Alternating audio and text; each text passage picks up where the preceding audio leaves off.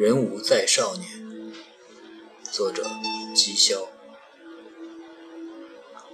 我以为那天我不会流泪，只是风很大，吹得眼睛也睁不开。我站在学校后门的石桥边上，难过的想一死了之，但徘徊了一整个下午，到底也没能鼓起勇气。直到日暮西沉，风也不知何时停了下来，我忽然想起该吃晚饭了，于是我终于找准方向。向学校的食堂走去，在前往云城的大巴上，你声情并茂地向周周描述自己第一次失恋那天的情景。还没讲完，周周就扑哧一声笑了。你的心理活动也太跌宕起伏了，可以拿去拍摄情景剧了。你辩解道：“可这就是事实啊。”你的记忆甚至可以具体到你和子清分手的那一秒钟。听到你这么说，周周不说话了，只是带着诡异的笑容望向你，像是问：“都过去多久了？你怎么还记得这茬事儿啊？”你还想解释，但前排座位上忽然有人晕车，吐了一地，臭味在狭窄的车厢里弥漫开来。周周紧跟着骂了一句，像乌龟似的把脑袋缩进了衣领里。于是你只好将剩下的半截话压在舌底，眯着眼向车窗外望去。说起你和子清，就不得不说你们共同经历的中学时代。那是一个从头到脚都散发着荷尔蒙气息的年龄，你们年轻而愚蠢。没人思考一段感情是否合适，有无未来。恋爱的唯一条件就是彼此喜欢。那时的你情窦初开，他年少爱笑，两个人成为情侣，可以说顺理成章。然而少年的恋爱不仅拥有灿烂的美好，还充满了矫情和自我。时过境迁。当你重新审视这份恋爱棋局中的关系，如果当时子清的同桌不是你，如果子清那天回家时你没有邀他坐上你的自行车后座后座，如果子清因为小考失利躲在楼顶哭泣时没有撞上偷偷跑去抽烟的你，那么你和子清还会在一起吗？你没有敢继续往下想。虽然与朋友在 K 歌房欢唱时，也会缠绵悱恻地唱：“冥冥中遇上他，倦极也不痛。”但时光也已经让你清楚地明白，青春的爱恋之所以近乎完美，是因为那其中包含了太多一厢情愿的幻想。紧随着每三秒一次颠簸的节奏，你和周周终于抵达了此行的目的地——云水御园。这是云城最豪华的庄园式饭店，许多云城人都以能在这里宴请宾客为荣。几个小时后，子清的婚礼也将在此举行。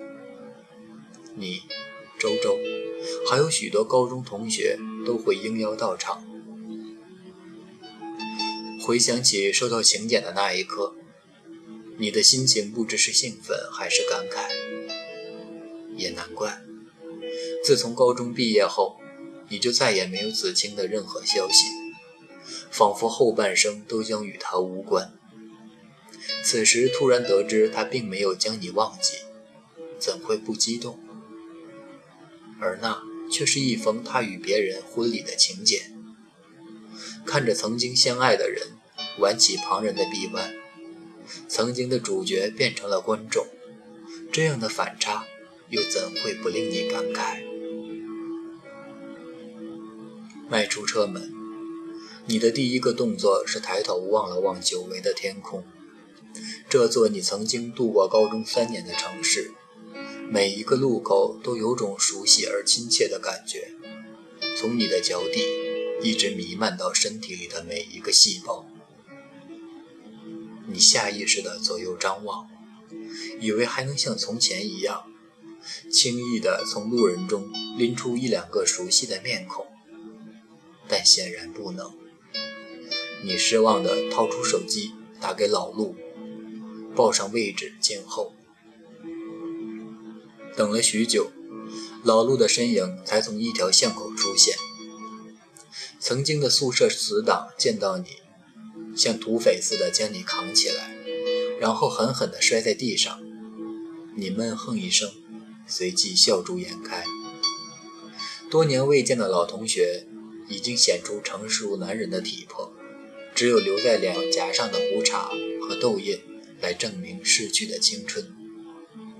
久别重逢，这让你想起一些富含诗意的语句，比如莎士比亚那句：“千言蹉跎。”来日无多，二十隶书，请来闻我。衰草枯杨，青春已过。又比如李宗盛的《风归来的人》唱的：“青春正是长长的风，来去无影，去向无踪。”大作家，别犯你的职业病了。一同前来的胖岛粗声粗气地打断你的意淫。他浑身散发着洗洗浴中心的味道，老远就闻得到。细看之下，他的裤腰系得老高，敞开的衬衫领子还露出一条粗粗的金项链，感觉比实际年龄成熟很多。那个当年被全班女生评为最具亲和力的少女之友胖岛，在他身上已经荡然无存。毕业后，胖岛就没读大学。早早继承了父亲开的澡堂，四年里将澡堂翻修成翻修成了桑拿城，规模扩大了好几倍。而胖老的腰围也随着资产的增长翻了好几番。这边，你努力回想着读书时胖老的模样，没等回过神，肩膀上又挨了一拳。这次行凶的是老陆，来了，好久不见了，他笑着说。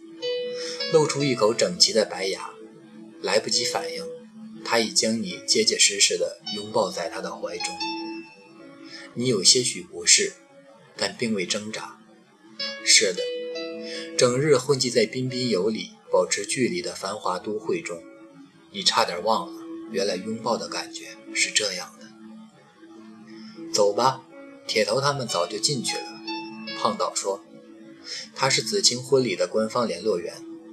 想来也只有这少女之友，才能在过去这么多年之后，还和班上所有的同学保持着联系。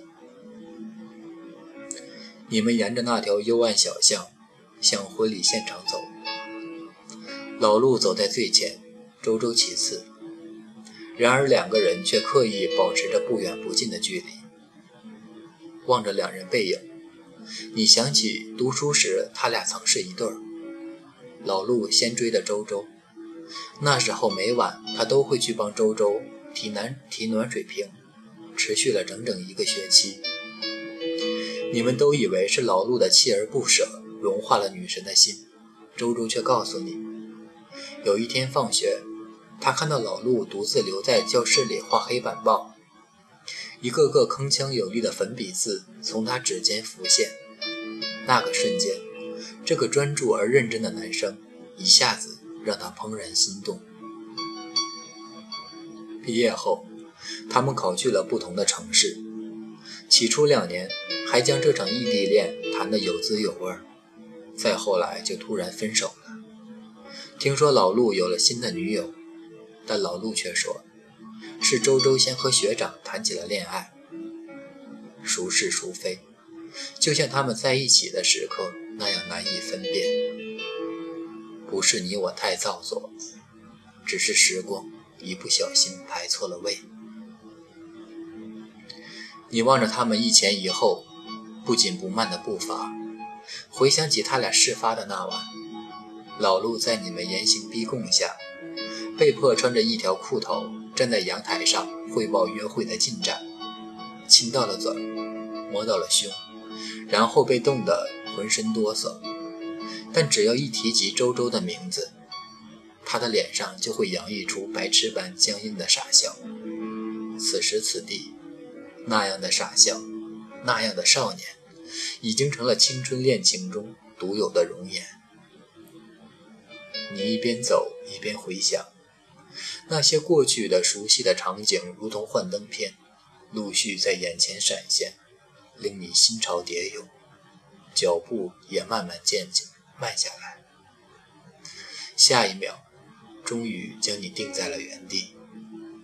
你目不转睛地盯着路旁的电话亭，那些年的记忆扑面而来。时至今日。学子们早已经跨入手机时代，这样的电话亭早已废弃。而在你们的时代里，这是唯一的通讯工具。就在这里，你一次次拨打着寻呼台，报上子清的传呼机号，任他酷暑严寒，默默等待他的来电。每次刚一挂机，子清的电话就会接踵而至。你们的话题幼稚可笑，从同学的八卦趣闻到对老师的抱怨咒骂，有时甚至会正正经八百地谈起中国加入世贸组织的后的的宏伟远景。但更多的时候，你只是单纯的想听到他轻轻柔柔的声音，再对他说一声晚安，就足以度过那一个个漫长无聊的夜晚。想到这里，你笑了，笑那时的单纯、青涩、矫情、做作。然而，这样的笑容，在下一个瞬间里又变得苦涩起来。你想起与子清分手的那天夜晚，依然是这里。你不厌其烦地拨打那个号码，却再也没有回应。寒风中，你双手颤抖地握着话筒。对着寻呼台的通讯员泣不成声，被对方骂作神经病，直接挂掉电话。你想起那晚有学生在江边放焰火表白，声嘶力竭地喊着“我爱你”，伴随着天空中烟花的巨响，令半条街的汽车都发出了警报声，而你的耳朵却只听得到话筒中传来的嘟嘟嘟的忙音。你处在那儿，仿佛将那天的记忆从内到外再度经历了一遍。这漫长的过程足以令与你并肩而行的胖岛察觉到异样。他扭头看着你问：“发什么呆？”你却重新迈开脚步。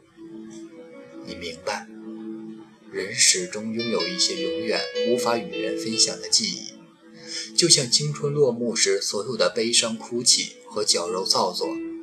再也不会有第二个人知晓。转眼间，婚礼现场已近在眼前。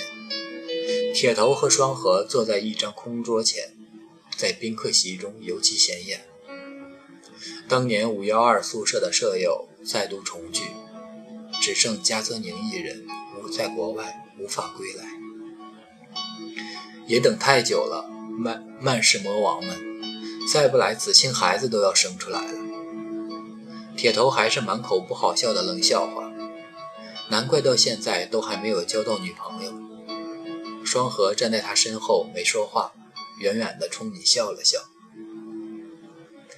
看到双河，你愣了一秒，下个瞬间你条件反射般的想转身逃跑，躲开这个尴尬的见面。毕业后你们就再也没有联系过了。这并非日益疏远，而是你始终无法面对他，这个高中时你最亲密的兄弟，同时也是最棘手的情敌。说起来，子清和你在一起之前，一直是双河在追他。他从小，他们从小在一个家属院长大，他一直喜欢子清。搬进来新生宿舍的第一天。他站在楼道里，对所有男生大声宣布：“高中三年一定要追到子清。”那副踌躇满志的模样深深刻在你的脑海。双河外表阳光帅气，嘴里有着说不完的甜言蜜语，生来就讨女生们喜欢。不仅如此，他的成绩也在班上出类拔萃。在他的脑袋里，就像装了两个大脑，课堂内外的知识随便怎么考他，他都能信手拈来。跟子清表白时，他召唤宿舍所有人拿出自己的复读机，随后缓缓朗诵了一封自己写的情书。每念完一个段落，就用手势指挥。一号机启动班纳瑞的钢琴曲充当背景音，二号机切一首彩虹渐进，三号机调好下一首最美等候。最后，一封制作精良的立体声。立体声感式情书就这样在简陋的宿舍里完成。然而不知为何，这份感天动地的心竟然依然没有打动子清。在所有女生羡慕的眼神中，子清却对他敬而远之，反而与身为同桌的你越走越近。那段时间你进退两难，在宿舍中原本和睦的气氛忽然变得冷冰冰的。也难怪，毕竟在双河和其他人心中，是你抢走了兄弟的梦中情人。这种行为在一腔正义的少年时期显得尤为可耻。但与此同时，第一次尝到爱情滋味的你，却无论如何也舍弃不掉对子清的感情。双河再也没有跟你说过话。高二那年。他与铁头、胖岛他们组织起 CS 战队，为参加那个没可能的全国竞技大赛，没日没夜的在网吧训练，永远与你昼夜两隔。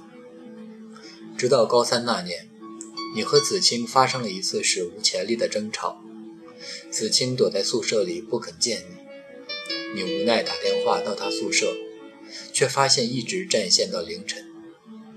第二天，你问了子清的室友，才知道。那晚打电话的人是子清，而电话那一头的是双河。他竟然在你和子清感情最脆弱的时候下手，你气得热血沸腾，疯了似的冲进宿舍，一脚踢飞了正在洗衣服的双河。两人拎着暖壶和脸盆狠狠地干了一架，最终双河不是你的对手。你看着他倒在阳台上，再无反抗之力，慢慢的。有鲜血从他的额头流了下来，你顿时慌了神，大声疾呼宿舍其他人将将双河送进了医院。等候的间隙，你才发现自己的手背也被碎裂的暖水瓶割开一条两指宽的伤口，但这时候已经没有人在意你了。那场架你胜利了，可你与子清的感情。却在那场架之后彻底瓦解。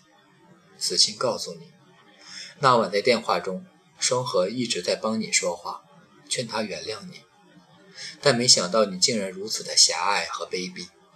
他看也不看你的伤口，伤口，决然的转身离去。傻愣着想什么呢？胖导碰了碰你的肩膀，你终于回过神来。一定是因为子清结婚受不了打击呗。铁头嬉皮笑脸地说：“怎么可能？读书时的恋爱只是玩玩而已。”你慌忙反驳道。说完，你脸颊一热，心虚地瞄了眼双河，却惊讶地发现了他手上的烟。盯着那明灭的烟头，你想起他曾经豪强豪情万丈的吹嘘，为了未来的老婆。会做一个永不吸烟的好男人。时间悄无声息地将每一个人的过去掩埋。高中三年，我一定要追到子清。你兀自回想着那个青春洋溢的双河，他却掏出皮夹，向你们展示他未婚妻子的照片。那女孩笑容温婉，风姿绰约，与子清截然不同。真有你的，大家纷纷赞叹。你什么也没说，却趁无人注意的时候，在他耳边轻声说了句：“对不起。”此时的婚礼现场已是人声鼎沸，伴随着礼乐的奏响，子清终于出现在你们眼前。她身着白纱，不疾不徐，如同女神般向着在座宾客微微合手。待他走到红毯中央，霎时彩炮齐响，金花飞扬。那一头，新郎款款来迎，飒然如风。来不及感慨，老陆已经悄悄地把手摁在你的肩头。会过去的，他说。别逗了，我已经不是少年。你挣开他的手，静静地望着子清将手放在新郎的臂弯，心中波澜不惊。在此之前，多少个长夜你辗转反侧，相思如山倒；多少个瞬间你爱憎交织，痛斩情人肠。你以为失恋那天的痛彻心扉，令你永生不忘。却永远想不到，当看着他戴上别人的戒指时，自己竟会如此的淡定。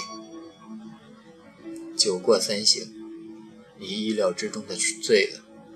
老陆摁着你问：“当初你说自己酒精过敏，是真是假？”你笑着摇头，将酒杯斟满，转向下一个目标。那一天。你抽风似的推奔推杯换盏，却终究抵挡不住酒精的淫威。你根本不知道战场是怎么转移到 KTV 的，人影绰绰，不分东西。将婚未婚之际，你听见周周唱着蔡琴那首《渡口》，让我与你握别，再轻轻抽出我的手，是那样万般无奈的凝视，渡口旁。找不到一朵相送的花。伴随着这样的歌声，你的思绪仿佛飞回到了时过境迁前的城市。你和老陆凑钱到校门口吃一盘麻婆豆腐，回到宿舍，胖岛一丝不挂的在阳台上洗冷水澡。双河还在跟铁头探讨他们那遥遥无期的 CS 全国大赛。加泽宁看见你。推了推眼镜，说：“那个谁，子清刚来找过你。”